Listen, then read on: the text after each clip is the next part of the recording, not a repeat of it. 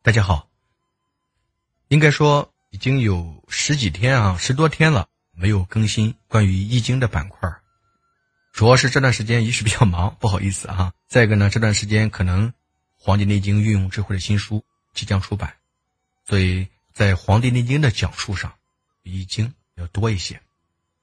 请大家放心，慢慢的会调整过来。易经和内经是并重的。因为老师啊，毕竟就主要就研究两部经典，两个方向，《易经》和《黄帝内经》。那么，自从几十集的《易经》的专题播出之后啊，收到了很多全国各地朋友的留言。有的朋友啊问的很多问题比较专业，有的朋友啊问的比较基础。慢慢来，不着急。那么，其中有一些朋友啊。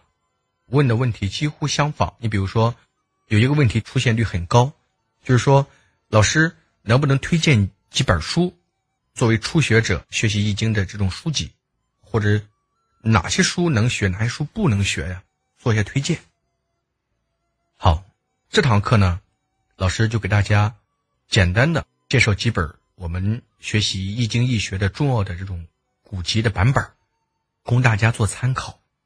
希望大家。慢慢的浸润，一起成长。可以说哈，自易经问世以来，有关易经的研究著作是非常多的。那么老师就把在易学史上有重要传播影响的这个古籍啊，给大家做一个小小的总结，来供大家参考。那么第一本书啊，我给大家推荐什么呢？推荐《周易正义》，《周易》的《周易正》。正知正念的正义，讲义的义，周易正义这本书是唐代的孔颖达奉啊我们的太宗之命撰写的五经正义，周易正义啊是其中之一，一共有十卷。最早的名儿啊，它其实叫周易义赞，后来啊是奉皇帝之命改成了周易正义。那么为什么叫正义啊？正义。就是一家之经著作的这个书简，因它为朝廷颁行学校之讲义，就相当于我们比如说中医药大学发的课本一样，统一一个模板的讲义，故它被称为正义。孔颖达呀，撰写了《周易正义》，他其实采用了谁呀？魏朝的这个王弼《周易注》进行了整理删定。应该说啊，就是这个书原为啊单书本，后来为了大家读起来方便，把《周易》啊经文和王弼的注文和孔颖达一书合成了一本类似《孙子兵法》和《三十六计》。其实《孙子兵法》是《孙子兵法》，《三十六计》是《三十六计》，本来没有太多关系。为了更好的让读者理解，或者更好的去宣传也罢、销售也罢，最后合二为一。周易正义啊，又依谁啊？王著编为十卷，收入我们十三经著书，这是一部应该说比较好的经典。再一个就是学易者啊，一般还会学什么呀？经世易传，经世易传它本来啊为西汉的经房所撰写，一共有三卷。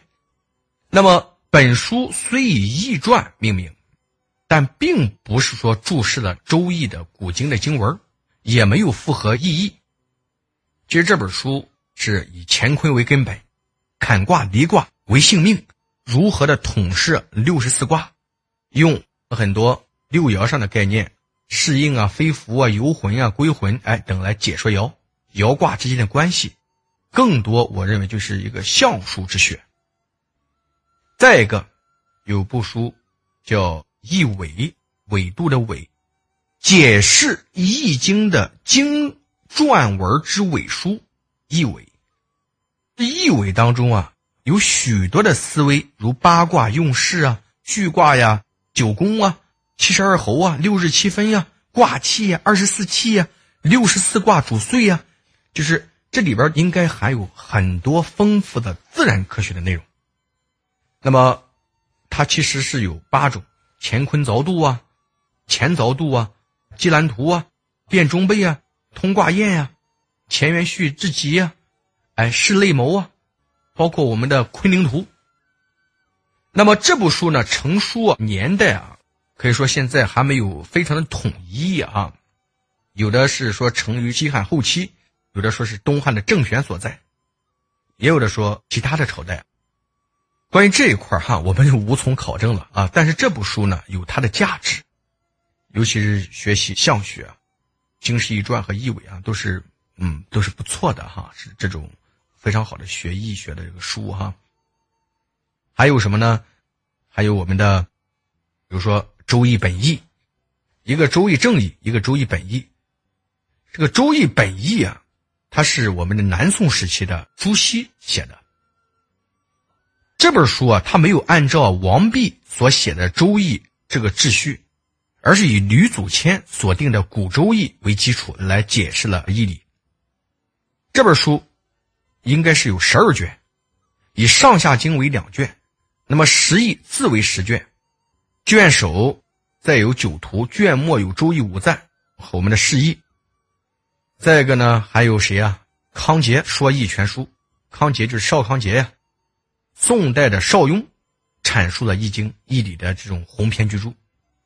如果学易的人都知道啊，邵雍的主要贡献是什么呀？是结合了河洛之学、河图洛书、先天八卦之学。以易经的象数之学的成果，推演出了我们的梅花易数，非常非常不错的预测学。包括你看，他能把玄奥的易学化繁为简，化难为易。这部书里边哈，囊括了河洛真数、梅花易数、紫微斗数、铁板神术、少子神术、黄极经世术，这里边是非常全面的。康杰说易全书，这一部书也是老师非常看重的一部经典。